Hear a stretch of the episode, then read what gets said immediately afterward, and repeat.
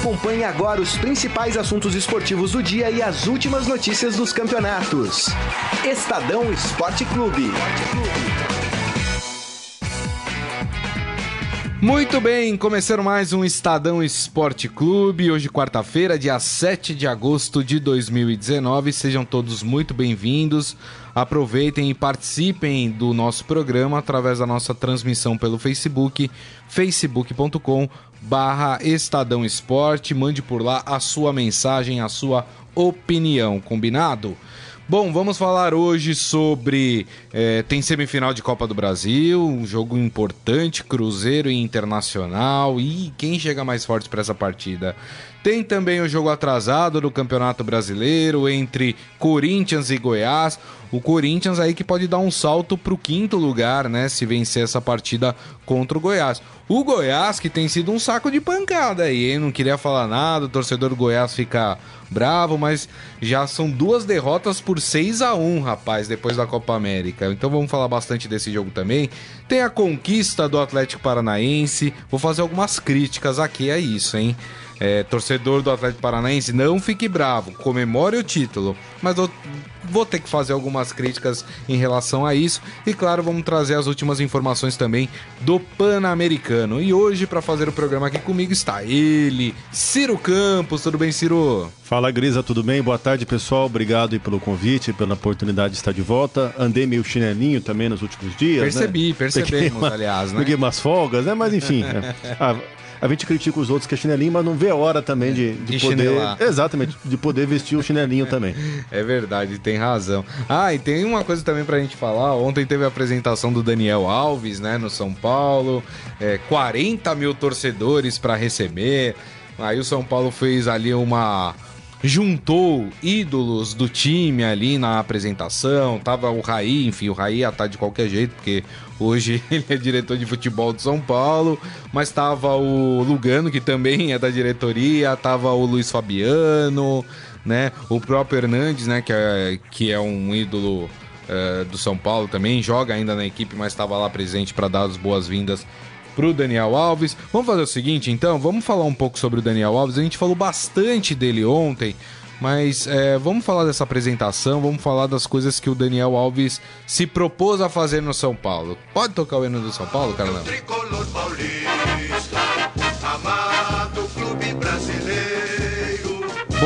não é para qualquer um lotar um estádio, né? 40 mil pessoas na sua apresentação, Daniel Alves.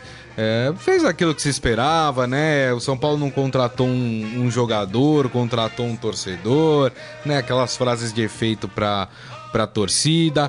Agora tem uma coisa, Ciro, eu tenho sentido a torcida do São Paulo. Eu não sei se a torcida do São Paulo se ilude fácil. Eu não sei se esse seria o termo, mas eu vi muito torcedor São Paulino falando: "Ah, agora sim". Só que nos últimos 3, 4 anos, quantos agora sim o Com São certeza. Paulo já teve, né?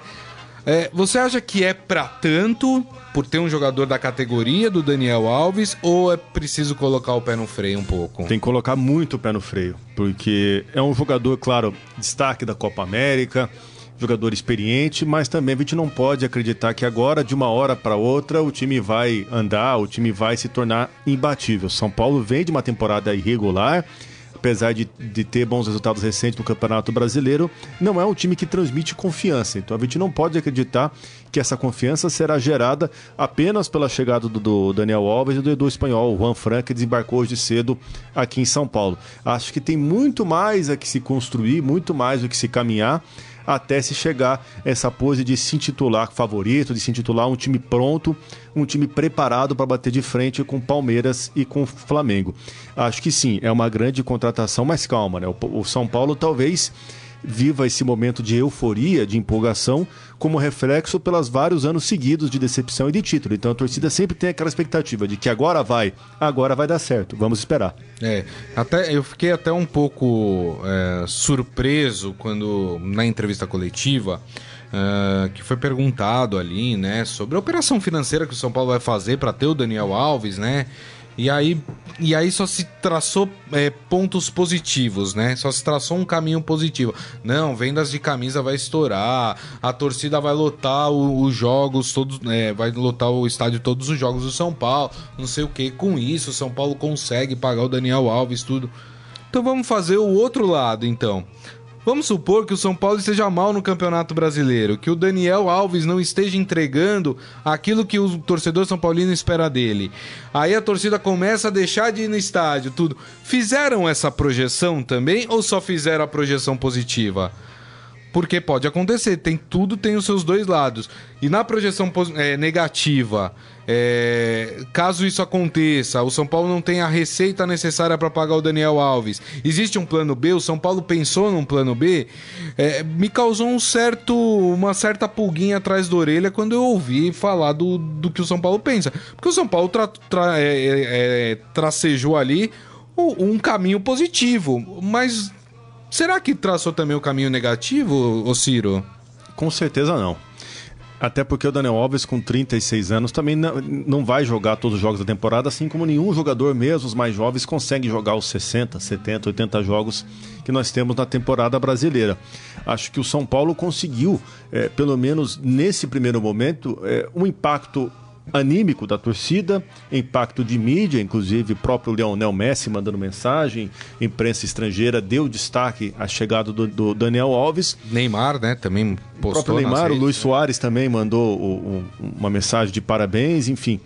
Mas é claro que o São Paulo é, me parece que preparou um cenário completamente positivo para o Daniel Alves, esperando que o Morumbi fique cheio, que venda a camisa, que os investidores apareçam.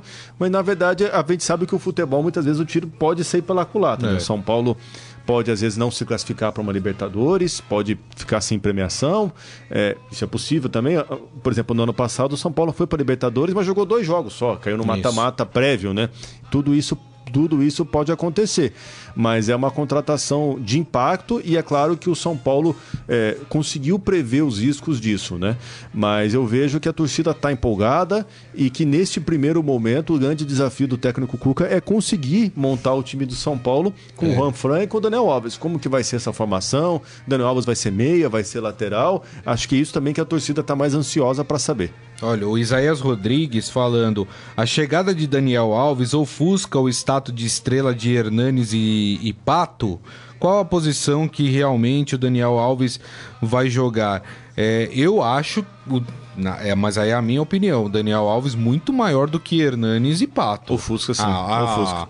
A, a história do Daniel Alves, ela por si só, ela mostra, né? O Daniel Alves só jogou em grandes equipes no mundo, é, conquistou títulos pela seleção brasileira, quer dizer, é, é para mim é, é, muito maior do que Pato e Hernanes. Não sei a sua opinião. Eu Ciro. concordo, até porque o, o, o Hernanes é muito identificado com o São Paulo, né? O Pato construiu também uma identificação com o São Paulo. E o Daniel Alves, apesar da única identificação dele ser o fato de, de ser torcedor, olha só o quanto que ele já não, não mobilizou, o é. quanto que ele não impactou, né? Até falando um pouco mais do time, eu até vejo o Daniel Alves jogando mais como meia e o Juan Fran como lateral direito, né? Talvez um meio campo com, com o Hernanes, Tietê e o, e o Daniel Alves, né? Fazendo o lado direito, né? Mais uhum. com ponta, mas é uma formação interessante para o Cuca trabalhar, né? É, acredito que para o futebol brasileiro vai ser interessante também a gente ver um jogador com a cabeça e com a experiência do Daniel Alves em ação toda quarta e domingo. Um cara que dá boas entrevistas, um cara inteligente, um cara que vai agregar talvez mais para o São Paulo na parte de ambiente do que na parte técnica, né? É, na parte técnica a gente vai conseguir ver muito isso em cada jogo, talvez nas atuações, mas acho que a parte de ambiente, ele eh, orientando os garotos, a mentalidade vencedora que ele traz, a liderança isso, em campo, a né? liderança que tanto faltou para o São Paulo nos últimos anos, acho que isso vai ser é, o primordial o impacto principal que ele agrega. É, ó, o Michel Caleiro falando: torcedor se ilude muito fácil, não só o do São Paulo, o do Flamengo também. Aí o Jorge devolve: flamenguista vive de ilusão. E ele quer botar foguense falando: e nós de sofrimento. é, tem sempre os dois lados da moeda, né? O Márcio Simeonato: eu quero ver o Dani Alves marcar Dudu, Cleison e Soteudo. Não vê nem a cor da camisa. Calma, calma. Não, não dá para fazer é, projeção. O Henrique Machado Tigre, Palmeiras, Flamengo, quem é o líder? É o Santos, né? Por enquanto é o Santos. E até a próxima rodada continuará sendo o Santos. Sim, também. é, e o Isaías ainda fala: a contratação de Daniel Alves é óbvio que é uma jogada de marketing. No Brasil tem lateral em melhores condições. Eu não acho, aí eu já discordo. Eu acho que o Daniel Alves é o melhor jogador hoje. Claro, precisa ver ele, ele jogando. Mas hoje, né, se a gente for parar só pegar o Daniel Alves, a figura dele, para mim ele é o melhor jogador é, no Brasil em atividade. Né? Claro que com o passar do tempo a gente vai vendo ele jogando, pode ser que isso mude, mas hoje ele é o grande nome do futebol brasileiro, né? Sair da Copa América em alta, capitão da seleção brasileira, não vejo outro jogador é, que possa rivalizar com o Daniel Alves em termos de lateral direita com a nacionalidade brasileira. É um jogador que disputou as últimas Copas do Mundo, não foi para a Rússia porque sofreu uma lesão em maio, às vésperas da, da convocação. Então, é, inclusive, eu não vejo até mesmo quem possa ser o substituto do Daniel Alves na seleção brasileira. É, a gente que revelou tantos, tantos laterais fortes, né? Cafu, Jorginho, até mesmo o Maicon foi, foi, foi um bom lateral na seleção brasileira. É, a gente não consegue ver quem que é o sucessor do Daniel Alves. Será que é o Danilo? Será que é o Fagner? Enfim, até mesmo o próprio técnico Tite teve, teve dificuldade com a lateral direita na Copa do Mundo, teve dificuldade com a lateral direita em outros momentos também. Eu acho que assim, é a oportunidade da gente ver o Daniel Alves em ação no futebol brasileiro. Inclusive, ele deu uma resposta muito interessante na entrevista coletiva de ontem, quando foi questionado o que levava tanto ele quanto os outros jogadores como Rafinha, Felipe Luiz, a retornarem ao futebol brasileiro, sendo que possivelmente eles têm espaço na Europa e outras equipes. E o Daniel Alves falou uma coisa muito interessante: é uma forma de retribuir o futebol brasileiro. Esses caras saíram daqui muito jovens, com 20, 21 anos, é. e talvez muitos jogadores, muitos torcedores não tiveram a chance de vê-los do estádio, de vê-los de perto, é, no dia a dia aqui no futebol brasileiro. Então vai ser muito interessante essa passagem dele por aqui. É verdade. E, e em relação às chances dele jogar o clássico sábado é, contra o Santos. Ele disse que ele está à disposição, que ele está com vontade, mas o departamento é, médico do São Paulo, né, trata a questão com um pouco mais de cautela, né? Ele estava de férias, tudo, né? Então vai machucar o jogador num jogo né? Aí abraço. E aí abraço, né? Estraga todo o restante da temporada, todo o investimento do São Paulo. Então eu acho que, que mais importante do que o clássico é cuidar para que o Daniel Alves esteja super bem para quando estrear no São Paulo. Vamos falar do Corinthians? Afinal, o Corinthians joga hoje?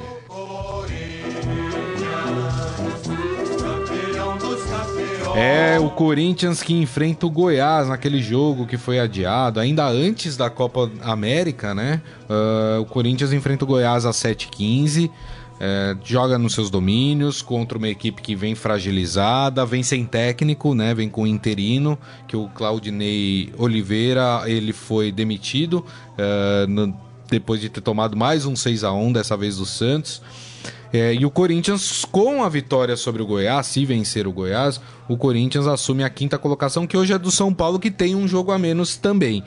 E aí, Ciro, tudo pro Corinthians conseguir ficar entre os cinco primeiros? Eu acho que o Corinthians é favorito, mas essa mudança de técnico do Goiás pode complicar pro Corinthians. Geralmente, quando se troca técnico, tem toda uma mudança de ambiente, jogadores que estavam acomodados querem mostrar serviço, ainda mais depois de um time que levou tantas goleadas, né? levou duas vezes 6 a 1 enfim. É, é um time que está mexido, mas vejo o Corinthians como, como favorito. O empate com o Palmeiras foi um resultado positivo para o time, o próprio Fábio Carilli é, viu o resultado é, como considerou como justo. Acho que o Corinthians jogando aqui dentro da Arena Corinthians, dentro da sua casa, tem chance de chegar é, e conseguir uma, uma boa vitória. O Corinthians que pouco a pouco, discretamente, começa a aparecer no bloco da frente, né? Antes da Copa América, o Corinthians estava lá para trás, né? Com campanha muito irregular. Discretamente, o Corinthians já tem começado a aparecer no retrovisor dos outros concorrentes. É verdade. O Corinthians que vai respirando aliviado aí, porque por enquanto não tem nenhuma proposta efetiva pelos principais jogadores do time, né? Se achou após a Copa América que ia chover de propostas para o Fagner, né, sair do time, para o próprio Pedrinho, né? Uh, e isso não aconteceu. Na verdade, o, o, o Pedrinho teve uma proposta aí, mas o Corinthians descartou, não gostou muito da proposta que foi feita e descartou, né? É... Quem pode deixar o Corinthians é o Henrique, né? O zagueiro Henrique pode deixar o Corinthians, mas ele já já estava na reserva, né? A dupla é, titular é, é Manuel e né? Gil. Né? Então o Corinthians pode negociar o Henrique aí. Mas é, o fato dos principais jogadores continuarem dá um respiro pro Carilli, né? Com Ciro? certeza, não troca a, a base do time, ainda mais no, no momento que, do futebol brasileiro, que agora a temporada não tem mais parada, vai ser com jogos eh, e uma agenda muito movimentada até o fim do ano. Se troca uma peça agora, o time, o time, o técnico tem pouco tempo para conseguir se reorganizar, para conseguir buscar reforços, né?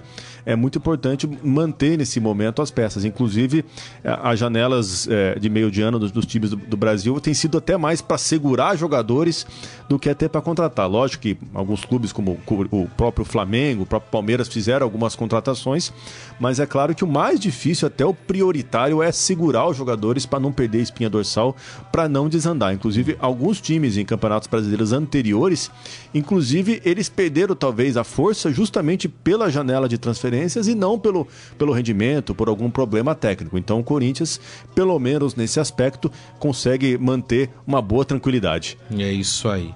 É, deixa eu passar aqui no Facebook de novo.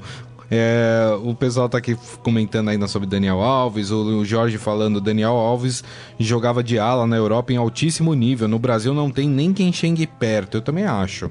É, o Henrique Machado tá bravo falando, ah, foi citado pelo Ciro somente o Palmeiras e o Flamengo, piada.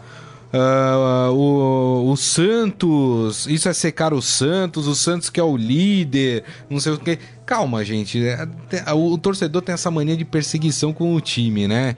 É, não tem nada a ver. O, que o Ciro falou aqui é, é, na questão de elencos, né? Ele não tá falando. É, é claro, se a gente for olhar no papel, o Palmeiras, o Flamengo e agora talvez o São Paulo entre nessa lista tem um, um, um, tem um plantel recheado de estrelas, de jogadores de muito sucesso, inclusive que fizeram sucesso na Europa. O Santos não tem, mas hoje, como conjunto, para mim, o Santos é melhor do que todos esses times né? É o conjunto que se adaptou mais. É aquilo que a gente um pouco tava falando. Não adianta você trazer 300 estrelas pro seu time se essas estrelas não se conversam, não vai sair nada dali. Lembra do ataque Sávio, Edmundo e Romário? Não saiu nada Romário dali. Romário e Bebeto do Flamengo. É, Flamengo o próprio 95. Santos teve um time estrelado nos anos 2000, quando o presidente era o Marcelo Teixeira, que tinha Rincon, Edmundo, Ricardinho, que eram os jogadores que estavam jogando fina da bola naquele momento né? E é um time que não ganhou nada, né? Então, assim, é claro que estreta, só você trazer estrela não quer dizer nada. Mas vai ficar tranquilo, ninguém tá desmerecendo o Santos, não. Hoje o Santos. Foi pratica... só um exemplo, né? É, o Santos hoje pratica o melhor futebol do Brasil. Fica tranquilo, o Santos tá super bem na liderança, né? Acho que o Santos sim vai brigar pelo título. É, não é citar um exemplo que, é. que isso desmereça o trabalho de, de A ou B. É só uma questão de exemplificar, de colocar dentro do contexto de comparação de poderio e de renome de cada um dos elencos. Ó, o Franco Costa tava bravo também. O Corinthians joga hoje, então fala. Já falamos, falamos aqui do jogo do Corinthians. O Corinthians tem tudo para vencer, eu acho que o Corinthians vence. Qual o seu placar, a sua 2 a 0 Corinthians. 2 a 0 Corinthians? Eu vou, vou dar 6 a 1 pro Corinthians. Acho que o Goiás vai tomar mais um 6 Ô, louco, hein? É, 6 a 1 pro Timão. Três gols do Wagner Love. Pronto. Minha nossa. Eu já dou aqui o serviço completo. É, o Michel Calero falando ali no UOL que o Henrique pode ir para a Arábia. É, exatamente. Existe uma, uma conversa e, e talvez o, o, Henrique saia do Corinthians. O Isaías falando da evolução do Santos, um time recheado de estrangeiros, é devido ser treinado também por um estrangeiro? Eu acho que é por causa de uma visão de um técnico que treina a sua equipe, né? A gente tem muito treinador aqui no Brasil que não treina time. Né? A gente conhece bastante, né? E tem muito, e tem muito time que quando tem semana cheia de treinos, não tem jogo de meio de semana, o time piora, né? Porque o, o técnico tem mais tempo para treinar, é pior ainda. Porque né? o técnico não sabe fazer com esse exatamente, tempo a mais, né? Tem mais, tem. tem. mais tempo de cometer é, erros. É, exatamente. Bom, vamos falar, temos é, semifinal de Copa do Brasil, apenas uma que a outra do Atlético Paranaense só vai ser na semana que vem. Daqui a pouco eu vou fazer minha crítica em relação a isso. Mas hoje a gente tem um jogaço de bola entre Inter, na verdade entre Cruzeiro e Internacional, porque o jogo é no Mineirão, esse jogo às nove e meia. Vamos fazer o seguinte, cara, vamos tocar o, o hino do mandante, vamos tocar o hino do Cruzeiro.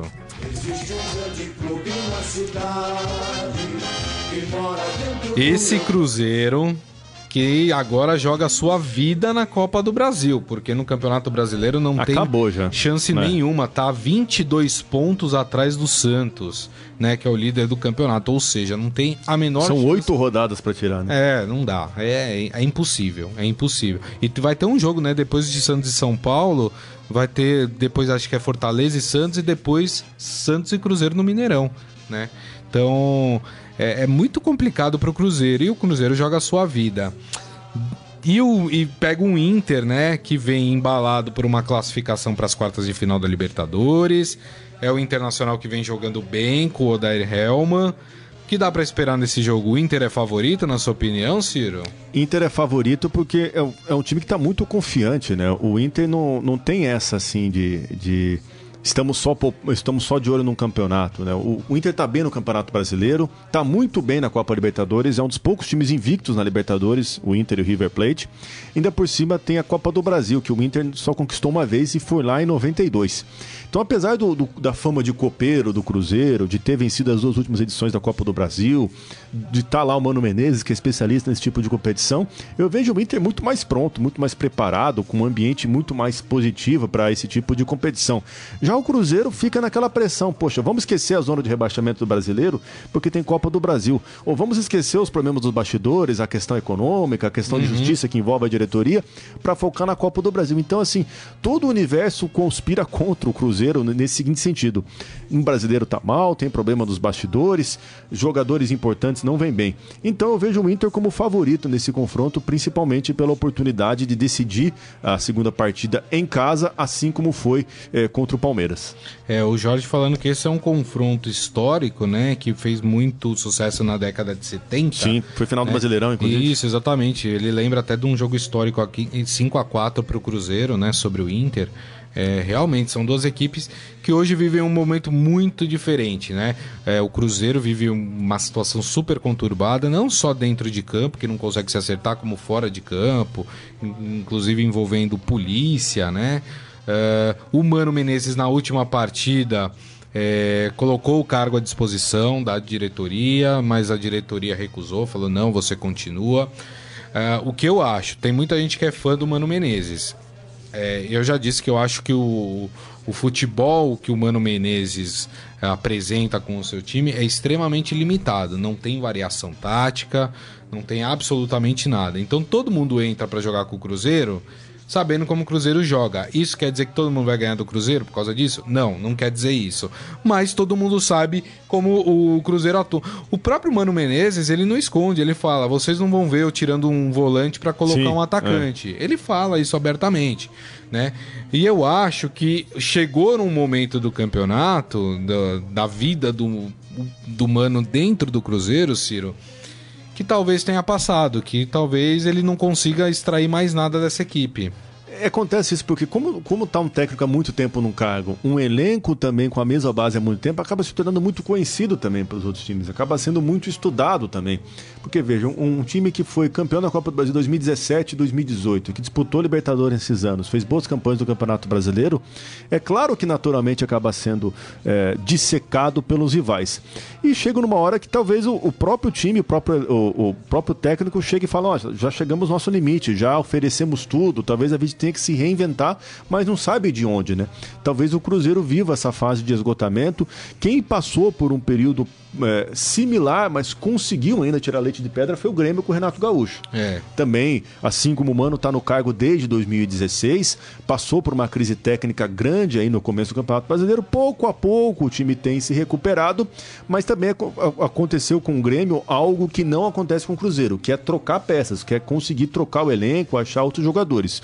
O Grêmio conseguiu fazer isso numa quantidade maior do que o Cruzeiro. Por isso a equipe mineira passa aí por esse momento de bastante instabilidade no ano.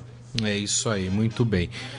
A outra partida, né, entre Grêmio e Atlético Paranaense, que deveria acontecer hoje também, porque as duas semifinais precisam acontecer simultaneamente, não aconteceu porque o Atlético Paranaense, assim como o Atlético Paranaense já não jogou contra o São Paulo no final de semana, o Atlético Paranaense eh, jogou um torneio aí que reúne o campeão da J-League e da Sul-Americana. É, uma final, é uma partida só. né? Que vale uma taça lá, enfim. Uh, tem uma premiação que não é nem uma premiação tão alta assim, é 3 milhões e meio de reais, né? Mas aí vai a minha, a minha contestação. Eu acho um absurdo a CBF alterar o calendário, seja é, não tendo uma partida do Campeonato Brasileiro ou deslocando uma partida de semifinal de Copa do Brasil para que o Atlético Paranaense possa jogar um, um, um, título que não tem relevância nenhuma no futebol internacional. Isso não vai fazer o Atlético Paranaense maior no futebol internacional. Para mim, o que deveria ter acontecido é o seguinte: Atlético, você quer jogar? Beleza, só que as datas aqui no Brasil são mantidas. Se você vai mandar um time B, se você vai mandar o Sub-19, se você vai mandar o titular e jogar com o Sub-19 aqui no Brasil, esse é um problema seu. As datas serão mantidas. Eu concordo, eu concordo contigo, até porque uma, é, é uma absurdo. competição que é mantida por patrocinadores. Inclusive, uma competição que era conhecida como Copa Suruga. Inclusive, o São Paulo Isso. jogou em 2013, agora a Copa Levan. É, não, lembro muito bem de cabeça é o, o nome, mas é uma competição de, de, de, patrocinadores, né? Não é uma competição do calendário oficial, né? Então, e o, e o próprio São Paulo, em 2013, quando fez né, essa competição, ele teve um, um, problema também que ficou vários jogos atrasados no Campeonato Brasileiro. É o time teve que jogar segunda, quarta e sexta, ou terça, quinta e sábado. Teve, teve uma maratona assim. E, inclusive, o Atlético Paranaense também vai ter que enfrentar uma maratona, porque volta, depois vai ter que enfrentar o São Paulo, tem que enfrentar o Grêmio, enfim é, vai ficar com uma agenda bastante Verdade. tumultuada por conta de uma viagem ao Japão. Mas será que essa viagem ao Japão deu um retorno esperado para o clube? Até viu o, o ex-presidente do Atlético Paranaense, atual presidente do Conselho Deliberativo, Mário Celso Petralha, celebrar o título no Twitter. Ele é. que é bastante é, ativo nas redes sociais, mas não sei até que ponto Eu qual acho que o torcedor. A relevância é. também, né? O torcedor tá na dele, comemora, e tem que comemorar mesmo, é legal, ganhou lá, enfim, mas assim. Ganhou de 4x0 ainda, né? Ganhou de 4x0. Não, é assim, eu assisti parte de, desse jogo, gente, a, a, fragilidade do adversário e a inocência do adversário, que é 11 colocado do campeonato japonês. Então você imagina a qualidade do time, né? O Atlético Mineiro levou o jogo com o pé nas costas, né? Meteu 4 a 0 ganhou, levou lá esse título aí. Mas eu acho que relevância internacional não tem absolutamente nenhuma. Quem é que no mundo estava assistindo esse jogo? Né? Ninguém, a não ser os torcedores do Atlético Paranaense, provavelmente os torcedores do time japonês. Ah, e, e, e até, não tem relevância e nenhuma. até estava vendo umas informações sobre, sobre o time. O, está, eh, o jogo foi num estádio bastante pequeno, né? Acho que a é, capacidade para 15, 20 mil pessoas Isso. no máximo. Não sei, não. Assim, mas assim, o meu, eu acho um absurdo a CBF adiar a partida. Adiou uma partida de semifinal de Copa do Brasil, gente pro Atlético Paranaense jogar um torneio mequetrefe. Desculpem os, os, os torcedores, torcedores, do Atlético Paranaense. Como eu disse, tem que comemorar mesmo, é legal, é bacana ver o time vencendo. O pior é enfim. é pro Grêmio, porque o Grêmio, Mas... o Grêmio vai ter Libertadores então, ainda. Então, prejudica o Grêmio. O Grêmio também. vai ficar ainda. Eu acho que, o, que nessa história o Grêmio poderia reivindicar, é. falar: peraí, não, não quero que, que altere. Quero que jogue na, na data que deveria ser. E é isso, e a gente sempre fez isso. A, a, semifinal de Copa do Brasil acontece simultaneamente entre as quatro equipes. Né? É um absurdo, é um absurdo. Eu acho que você tem que é, ter, fazer concessões é, em, em coisas importantes. Por exemplo, o Atlético Paranaense vai disputar a final da Libertadores. Aí vai jogar contra o Boca a final da Libertadores. Aí o jogo é na quarta-feira na Argentina. O Atlético Mineiro vira pra CBF e fala: Ó, oh, a gente queria chegar mais cedo na Argentina, se preparar melhor. Tem como adiar o jogo do fim de semana? ok, porque Sim. a CBF tem que trabalhar a favor dos times brasileiros para tentar ser campeão de um torneio continental. Que dá um okay. prestígio, né? Não, que dá um o, renome. Vamos pegar o exemplo do Corinthians, sei lá, o Corinthians é, é, chega na final da Sul-Americana, mesma coisa, sei lá, vai jogar com um time equatoriano. Olha, é, CBF, pode adiar meu jogo porque eu vou jogar a final da Sul-Americana lá no Equador, queria me preparar, chegar sim, antes sim. lá. Ok, aí é válido. Agora, para um torneio que não vale absolutamente nada, que não tem representatividade nenhuma, você faz toda essa mudança em tabela de dois torneios importantes no Brasil? Ah, não dá, né? Fala sério. É, e assim, e muda, e não, como, como a Vitor falou, não muda só para o Atlético, né? Afeta São Paulo, afeta Grêmio, né? Claro que São Paulo não foi prejudicado como o Grêmio deve ser, mas isso assim, você muda completamente, né? A, o campeonato, você muda completamente o calendário do futebol brasileiro é. por conta é, de um time que vai disputar um campeonato bancado por um patrocinador, nem é uma competição oficial, né? É uma coisa, uma coisa a se pensar, né? É uma coisa assim, será que os times, é, no caso o Atlético estava é, interessado. Agora, não sei se os outros times sul-americanos que ganharam recentemente a competição trataram não, também não. com tamanha importância, né? Essa, essa participação no Japão. Até porque se mandasse um time sub-20 ia ganhar do mesmo jeito, porque o, é, o time lá é. japonês é muito ruim. Mas enfim, o Jorge perguntou se o jogo foi no Japão, Michel Caleiro respondeu para ele aqui que foi no Japão. E ele falou que, que ele espera que com esse jogo o Atlético jogue com os reservas contra o Botafogo no final de semana. Pode acontecer também. Até voltar, né? fuso Até horário. É, é bem complicado mesmo, tem toda a razão. Gente, vamos fazer o seguinte: é, vamos falar um pouco do Palmeiras e vocês vão entender por que, que eu tô falando do Palmeiras. Felipe Melo fez uma declaração meio polêmica ontem durante a sua coletiva. Pode tocar o hino do Palmeiras, Carlão?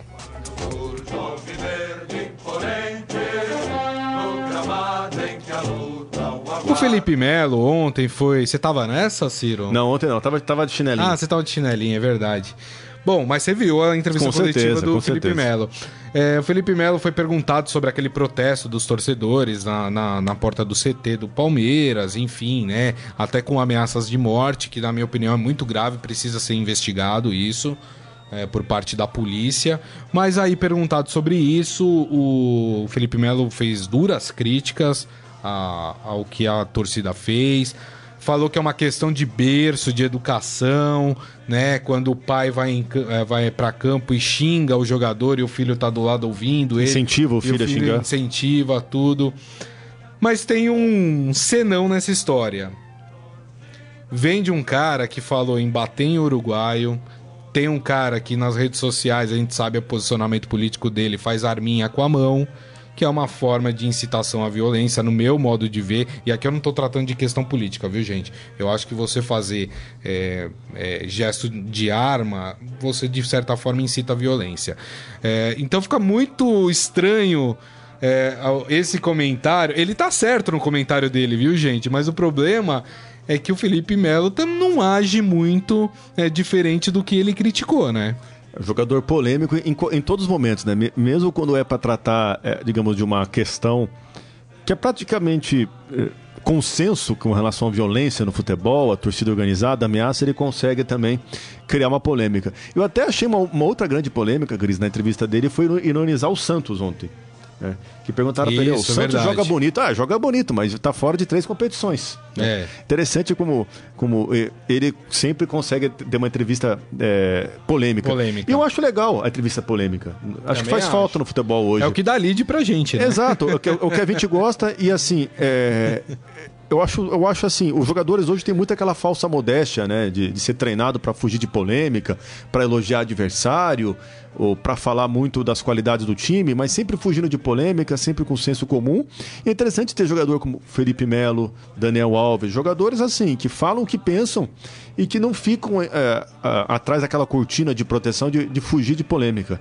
É, é, eu acho interessante a, a, franqueza do Felipe Melo em falar dos adversários, em falar muitas vezes da violência, em falar muitas vezes da Libertadores. Eu acho que falta isso. A gente ficou desacostumado a ver jogadores com personalidade. Uhum. A gente uhum. sempre viu jogadores muito domados, jogadores que não querem falar, ou jogadores que, que sempre falam aquela coisa que a gente já está acostumado a ouvir, né? Ah, vamos lá conquistar os três pontos. Ah, o jogo é difícil. Ah, o jogo o adversário de qualidade. Mas enfim, é, é, são respostas que valem para qualquer contexto, para qualquer adversário. Você só troca o nome de um, de um time pelo do outro, né? Só muda Isso. a lacuna que vale. Mas interessante a gente ter um jogador de personalidade. Claro que muitas coisas que o Felipe Melo fala eu não concordo, mas eu acho interessante o jogador ter um posicionamento firme sobre vários assuntos, como é o caso dele. É isso aí, né? E, enfim. Mas aí o, o Felipe Melo leva, eleva aquele conceito do, do futebol né, de resultadista que, que domina, ainda domina o futebol brasileiro, né? O importante é o resultado, não a forma como se obtém ele, né? O Felipe Melo deixou muito claro isso ontem. Mas enfim, né? polêmicas à parte, o Felipe Melo, que é um dos poucos jogadores, né, Ciro, que tem se salvado nesse time do Palmeiras na volta da, da Copa América, né? Tem sido o principal jogador do Palmeiras, é, é, pela liderança, fez um belo gol no domingo. É um jogador que tem chamado a responsabilidade. A, a torcida tem cobrado, oxe, mas falta mais de fulano, falta mais de ciclano. Agora do Felipe Melo, ninguém, ninguém pode falar. Ele renovou o contrato recentemente com o Palmeiras, está super em alta. E é interessante a gente lembrar que, que há dois anos ele quase saiu do clube, né? Uma uma briga com o Cuca, que agora está no São Paulo. Felipe Melo chegou a ser colocado em negociação, quase saiu do Palmeiras, Sim. mas agora é difícil a gente imaginar o Palmeiras sem o Felipe Melo. É isso aí, muito bem. Bom, encerrado esse assunto, vamos falar um pouquinho de Pan-Americano, né? O Brasil que está aí há cinco dias, né, do fim do Pan-Americano. O, o, Brasil está numa disputa aí, é, medalha por medalha com o Canadá pela segunda colocação do Pan-Americano. Segunda, porque não, não dá para alcançar os Estados Unidos. Unidos tá, né? tá, tem outra competição. É, né? os Estados Unidos disputa sozinho a competição, né? Enfim. Uh, mas o Brasil, ontem começaram as provas de natação e de atletismo, onde o Brasil é muito forte. Tanto que na natação ontem o Brasil levou, acho que foram cinco ou seis medalhas já no primeiro dia, sendo três de ouro. É, enfim, o Brasil foi, foi muito bem. É, é foram inclusive essas medalhas que deram ao Brasil aí o primeiro lugar, o segundo lugar da, na disputa aí com o Canadá. Ontem também o tênis de mesa, duplas masculinas, também ganhou um ouro, né, com Gustavo Tsuboy e o Hugo Calderano. Foi bem legal, disputar ali com uma dupla argentina, reverteram um, um, um placar desfavorável de 2 a 0 em sets e conseguiram virar para 4 a 2 e conquistaram aí.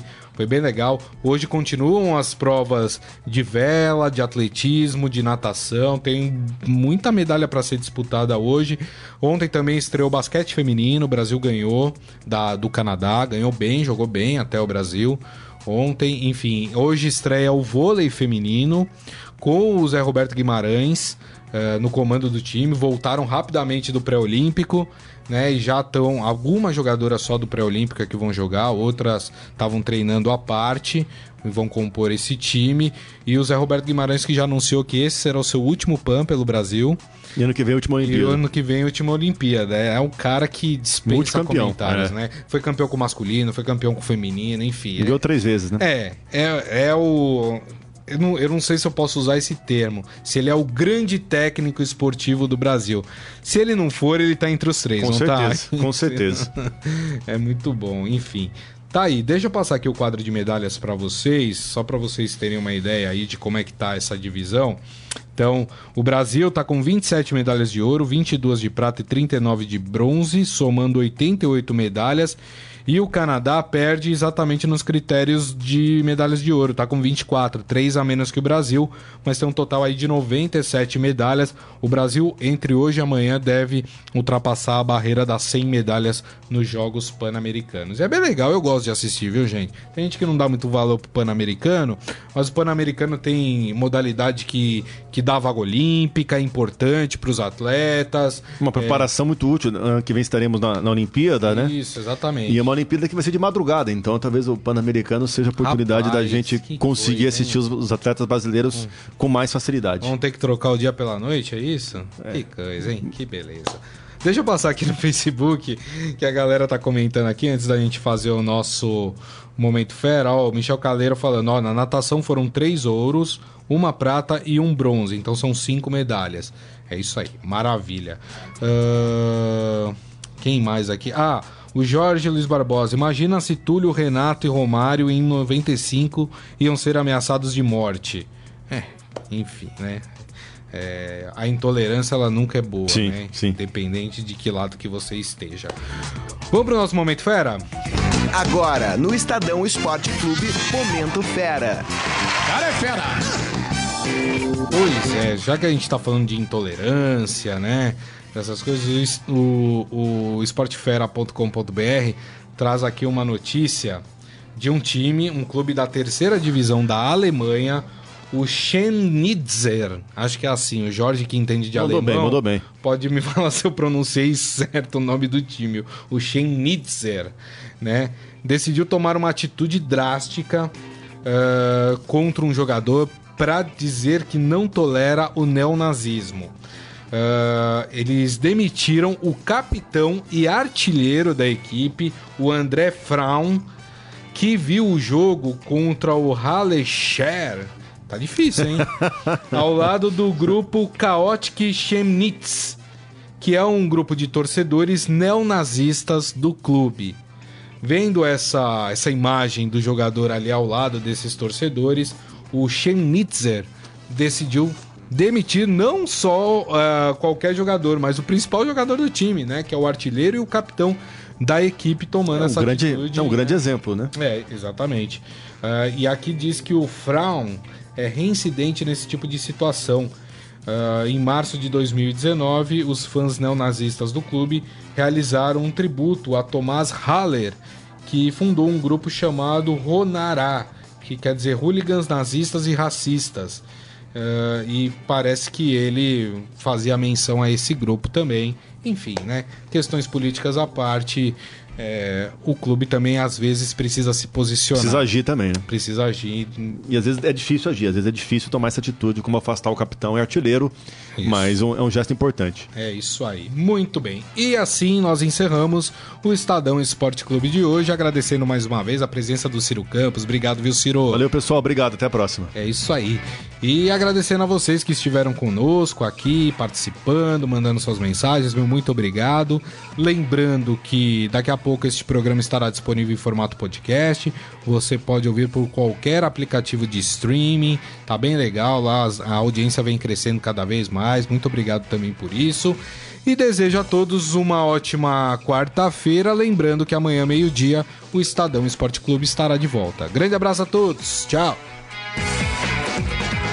Você ouviu Estadão Esporte Clube.